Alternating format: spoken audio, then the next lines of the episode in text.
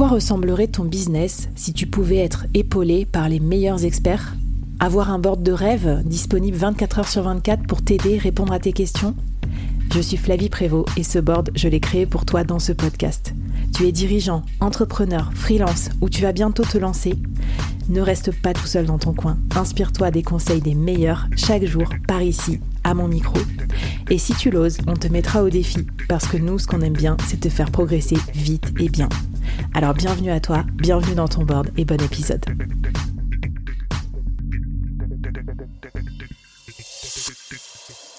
Alors on a vu comment euh, aborder la question comment prévoir déjà son départ, euh, comment se mettre dans un mood aussi, dans un état d'esprit. Franchement, je, je trouve qu'il y a vraiment une logique d'état d'esprit là-dessus, bah, de, de, rester en bon terme avec son employeur. Est-ce que c'est pas au moment où on parle gros sous aussi que ça va se gâter, ou alors que nous on va perdre tous nos moyens? Parce que je sais que les, les Français, on est super mauvais pour parler d'argent. Les salariés, on, est toujours dans nos petits souliers quand il faut demander des augmentations. On n'est jamais content. Comment comment tu nous conseilles d'aborder la chose et qu'est-ce qu'on peut demander d'ailleurs? Parce que tu vois, moi je savais pas forcément qu'il y avait des trucs en plus à négocier en plus du, du légal, quoi. Mmh. c'est sûr que là, tu as tout à fait résumé la situation. C'est le jour où on va parler gros sous, on a les jambes qui tremblent, on a les mains moites. En face, on sent que ça les braque. Donc, on sait pas du tout comment s'y prendre. Et en fait, on se rend compte qu'on n'a jamais parlé d'argent avec qui que ce soit. Le nombre de personnes euh, qui ont 30 ans qui parlent pas d'argent avec leurs potes, tu te dis, ben, même le salaire, on, ne le communique pas. Donc, il y a toujours un tabou. On ne sait même pas dans l'open space qui a quoi, combien, machin. Donc, déjà, il faut se détendre avec ça hein, et il faut, il faut pratiquer. Donc, le premier truc à faire, ce serait un petit tips avant que ce soit un défi, c'est mais parler avec vos amis, demandez-leur combien ils gagnent, est-ce que vous êtes à l'aise, euh, si vous avez demain 4 euh, ou 5 000 euros, qu'est-ce que vous en faites? Donc ça, c'est un premier sujet. Et, et c'est vraiment un mindset aussi, parce que il faut se demander, avant d'aller euh, d'aller négocier le gros chèque, c'est est-ce que vous méritez de partir sans rien?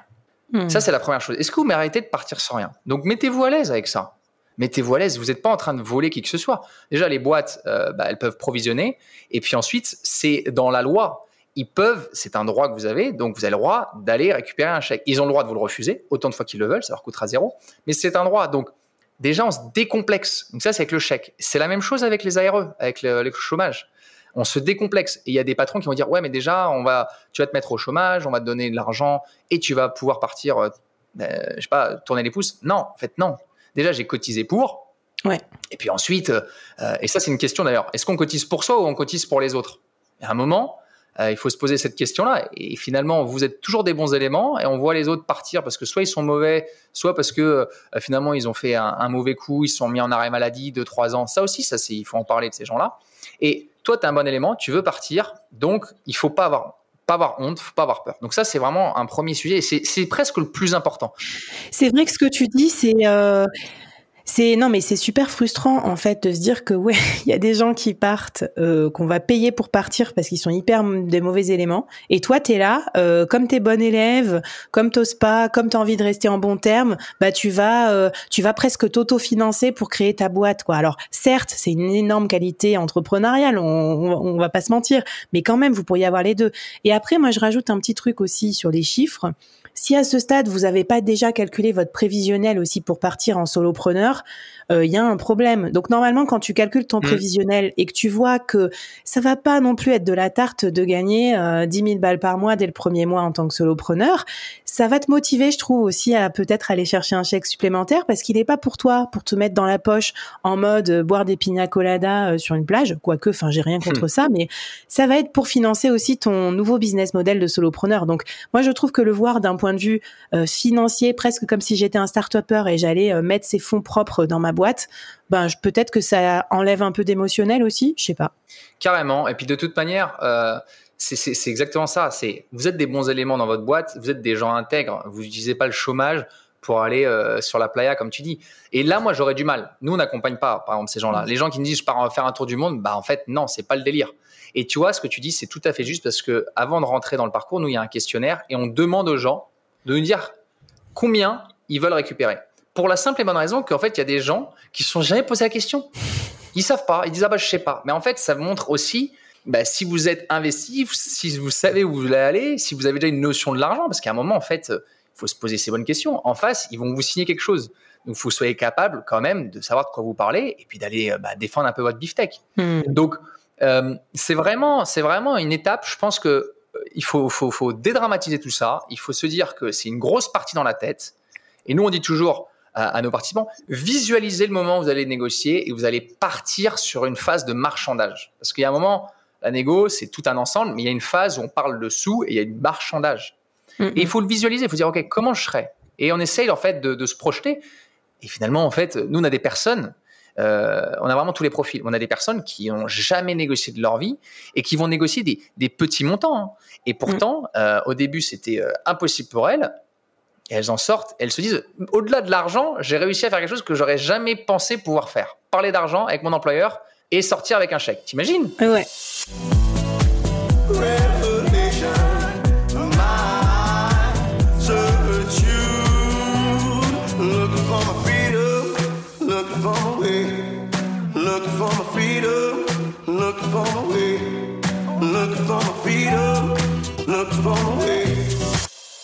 C'est en fait c'est une fierté, euh, je trouve, et puis c'est un, ça débloque un truc parce que quand vous allez être freelance euh, solopreneur, vous allez devoir parler d'argent. je suis désolée de vous spoiler. Puis surtout euh, faire respecter vos tarifs et tout. Si par principe devant l'entrepreneur qui négocie tout à la baisse, par principe vous commencez à baisser la culotte, ça va être compliqué en fait de faire votre business plan. Donc bon, super intéressant. Alors tu sur LinkedIn tu parles de 5, 12, je sais plus combien de mois. Dis-nous un peu c'est quoi les fourchettes? Parce que je me souvenais moi que le légal d'une rupture conventionnelle c'est genre un quart euh, de salaire par année d'ancienneté, quelque chose comme mm. ça.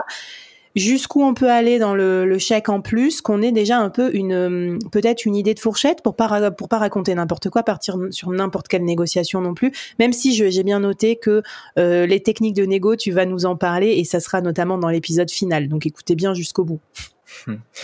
Bah, alors déjà, le principe d'une négociation, c'est d'aller maximiser ce que l'autre peut vous donner. Donc, c'est ce que je répète à chaque fois aux participants du parcours, c'est de dire, OK, vous voulez partir avec 20 000. Très bien. Mais si sur la table, il y avait 50 000 à prendre, bah, vous avez perdu. en revanche, je voulais partir avec 20 000 et sur la table, il y avait 15 000 à prendre et vous les avez pris, bah, là, vous avez gagné. Donc, mmh. déjà, ça, c'est une première chose. Ensuite, euh, tu as tout à fait raison, c'est un quart de mois par année d'ancienneté. Mais il y a les conventions collectives. Donc, bah, ça aussi, ah. regardez vos conventions collectives. Vous allez voir que dans certaines conventions collectives, c'est un mois par année d'ancienneté. Donc, euh, il y en a certaines qui sont vraiment mieux que d'autres. Bon, la Syntec, c'est 70% des salariés. Oubliez, c'est le minimum syndical. Donc, euh, bon, il n'y a pas grand-chose. Et après, le supralégal, c'est. Oh, la tech, franchement, ils abusent. et c'est marrant parce que on a une grosse proportion de personnes qui veulent se lancer dans le soloprenariat, qui sortent de cabinets de conseil, cabinets d'audit, mm. euh, SN, etc., ou, de boîtes finalement qui sont en syntec, donc ils prennent le minimum. Mais c'est pour ça qu'en plus, là, on les challenge pas mal. On leur dit, mais est-ce que tu peux aller chercher plus? Est-ce que tu vas aller chercher plus? Et allons-y. Et on fait mm. toujours ça de manière complètement professionnelle et intègre. Tu le voles pas, cet argent. Mais c'est ça qui est intéressant, c'est déjà de dire, tu pars avec les pâquerettes. Bah, va chercher plus. On va voir. Donc, il y a des gens qui vont partir avec un an, un an de salaire, d'autres qui vont partir. Nous, on a fait partir des gens qui avaient très peu d'ancienneté, qui ont pourtant eu euh, un an de salaire. Et on parle de gros, mmh. gros chiffres. Et on a vraiment tous les profils. C'est-à-dire qu'on a des personnes aujourd'hui qui gagnent, qui gagnent un peu plus que le SMIC, et on a des, des cadres qui gagnent euh, pas loin de 10 000 euros net par mois. Et, mmh. et, donc là, bah là aussi, les chiffres, ça veut tout et rien dire. Si je vous dis que quelqu'un est parti avec 240 000 euros, ça va vous paraître énorme. Et en même temps, par rapport à, à l'ancienneté, par rapport avec, euh, au salaire qu'il avait, oui, c'était très bien, mais on a des personnes qui ont des tout petits salaires et qui sont partis avec 50 000 euros. Et on a des personnes aussi, euh, là on a une personne, elle gagne 1600 euros, elle est partie avec 900 euros, elle est partie avec le minimum, mais elle voulait juste se tirer. Ça faisait un an qu'elle était dans la boîte, mmh. elle voulait partir monter son business de naturopathe. Ben voilà. Mmh. Donc en fait, on ne dit pas, vous partirez forcément avec beaucoup d'argent, vous allez partir. Maintenant, avec combien vous voulez partir, ça dépend de vous aussi. J'adore, euh, j'adore le fait qu'on mette pas de, de, jugement de valeur sur les montants parce que ça c'est vraiment un truc où tu te sens vraiment comme un loser quand tu sais t'en parles, je sais pas moi au café avec un pote et puis là il va te dire que lui a eu un tel chèque et pas toi, tu te sens un peu naze. Je pense qu'il faut faire attention, c'est vraiment du cas par cas. Et après la deuxième réflexion que je me faisais, c'est que c'est dommage qu'on se soit pas rencontrés quoi au moment où je faisais ma rupture conventionnelle. Non mais tu vois pareil, moi je pense que j'ai eu un peu le, côté bon élève de vouloir rester en bon terme et donc du coup de, de se dire bah je prends le, légal qui était déjà très bien, j'étais déjà très confortablement payé, etc. Et du coup, voilà, quand tu un dirigeant bien payé et tout, peut-être que t'oses pas trop, mais il faut pas oublier non plus que pour faire 150 euh, 000 ou 200 000 euros de salaire équivalent en solopreneur, bah va falloir y aller, hein. Euh, les gars, c'est pas évident. Euh, donc faut vraiment développer des business models diversifiés, scalables et tout ça. C'est pour ça que moi je me suis lancée à fond là-dedans.